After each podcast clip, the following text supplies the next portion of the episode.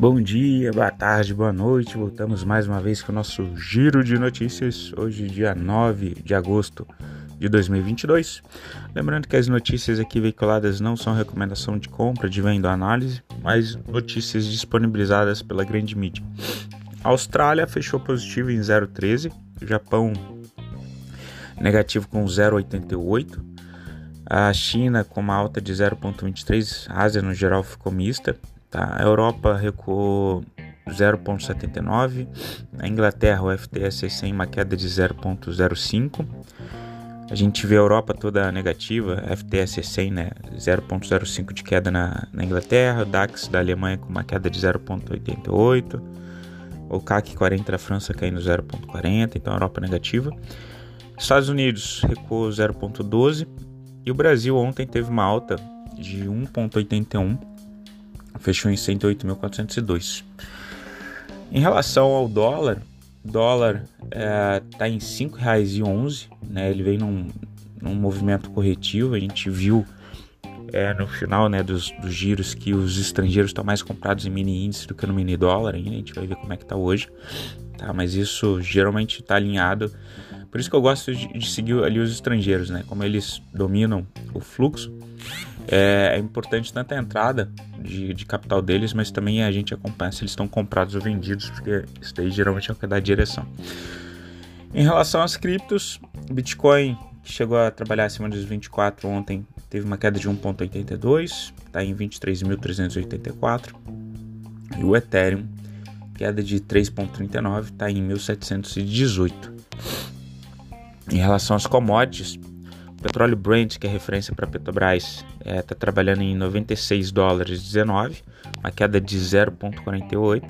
O petróleo, que com as notícias de desaceleração econômica, é, começou um processo corretivo, né, porque implica em ter menos demanda mais à frente.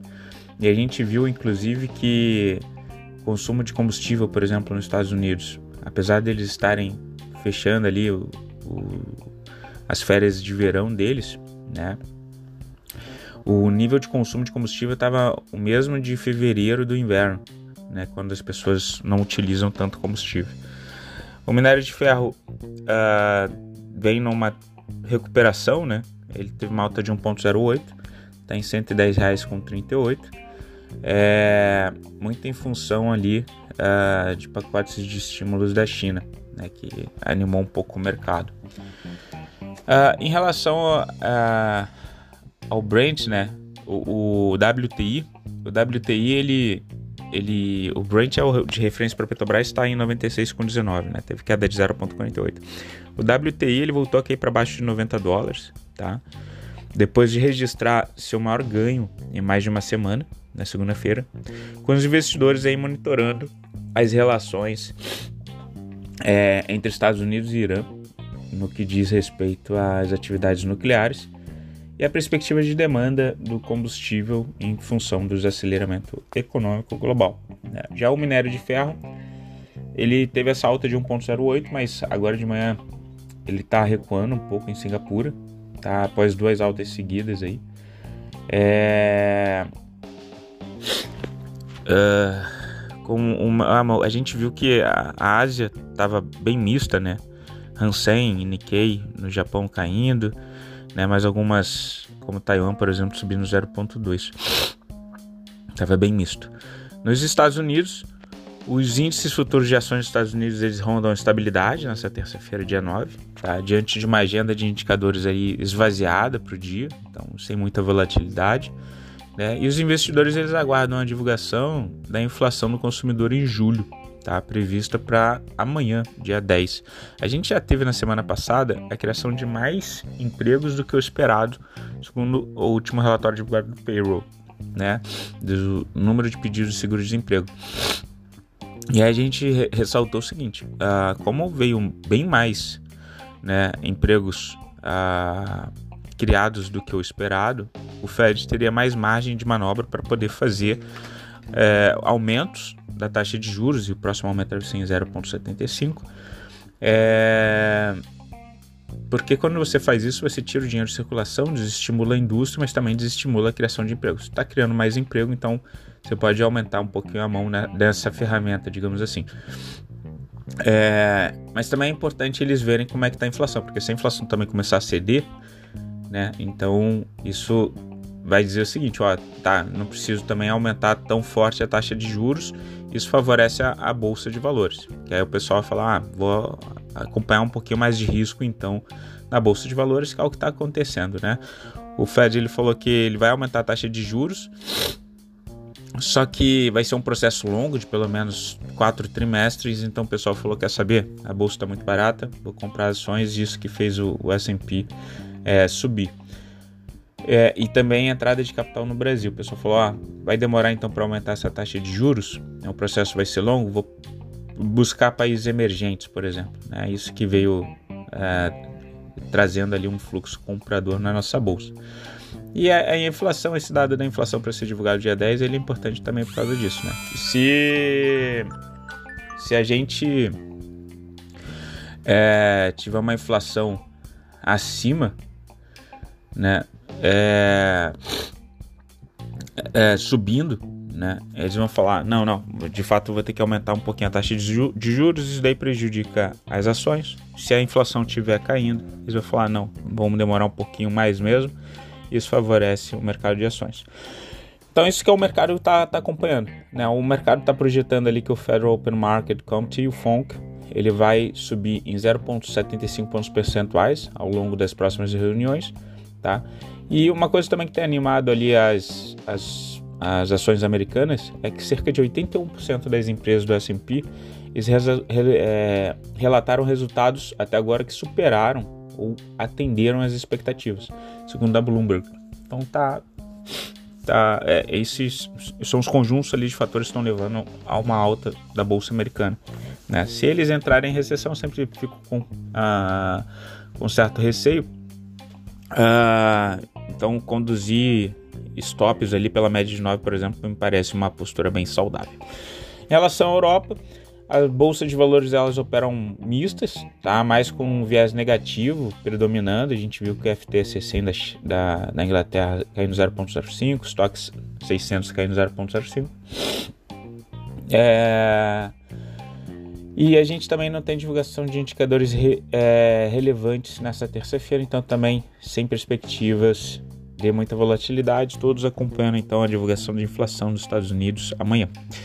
Na Ásia, o índice de ações da Ásia Pacífico, o MSCI, ele caiu uh, mesmo após as altas do setor imobiliário de Hong Kong, tá? depois que a ilha abafou as especulações sobre regras mais flexíveis para os impostos. Tá? Em relação ao Brasil, no cenário doméstico, a bolsa fechou em alta, impulsionada ali principalmente por Petrobras. Tá? A petro, petrolífera contou com um alívio no ambiente político e tem muita gente apontando que as pesquisas que começaram a dar Bolsonaro na frente do, do Lula, tá? Isso daí teria aliviado um pouco o mercado também, tá? É... E, e também a fala que teve na Febraban do Lula ontem, dizendo que ele não interferiria na política de preços da empresa, tá? É, nessa terça-feira, o mercado está aguardando a divulgação do IPCA de julho, tá? com a expectativa de que o indicador revele uma deflação de 0,65% no período, então queda. Quem tem é, ativos de renda fixa, por exemplo, atrelados ao IPCA, o pessoal está buscando fazer um swap, fazer uma troca por títulos pré-fixados, por exemplo, acima de 12%. Tá, tá bem interessante, existem algumas possibilidades ali na plataforma. É, ou mesmo buscando proteção em CDI+, né, ativos que tenham CDI+, porque a gente, por mais que a inflação caia, a gente não deve fazer um corte da Selic por hora, porque isso implicaria em deixar a gente menos competitivo no mercado externo, isso causaria uma saída de dólares, deixando o dólar mais caro no mercado externo, tá? Segundo o relatório Focus, a gente tem o IPCA de 2022 projetado a 7,3%, tá? A semana passada é... era 7,3, agora é 7,15, então foi revisto para baixo a inflação do ano. tá? E o PIB ele foi revisto para cima também, de 1.93 subiu para 1.97, tá? Em relação à posição dos estrangeiros, os estrangeiros entraram com 949 milhões na B3 no dia 5 do 8, então segue esse fluxo comprador de estrangeiros para cima, tá? E na agenda econômica, então, a gente tem a ata do Copom às 8, a gente tem o IPCA de julho às 9, tá? Uh, e às 10 e meia da noite a China divulga a variação da inflação ao consumidor. Em relação à posição dos estrangeiros, né?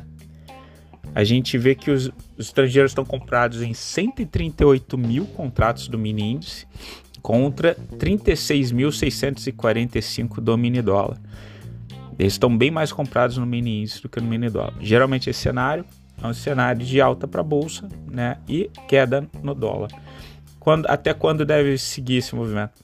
É, historicamente, se a gente vê os movimentos da bolsa, vai até final de agosto, primeira semana de setembro, né? Quando chegar ali, aí eu já vou encurtando mais os meus stops, conduzo ali pela média de 9 do diário.